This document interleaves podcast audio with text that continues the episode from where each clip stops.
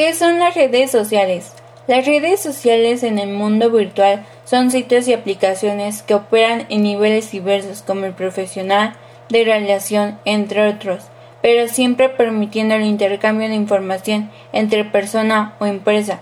Cuando hablamos de red social, lo que viene a la mente en primer lugar son sitios como Facebook, Twitter y LinkedIn, o aplicaciones como Snapchat e Instagram, típicos de la actualidad pero la idea, sin embargo, es mucho más antigua en la sociología. Por ejemplo, el concepto de red social se utiliza para analizar interacciones entre individuos, grupos, organizaciones o hasta sociedades enteras desde el final del siglo XIX.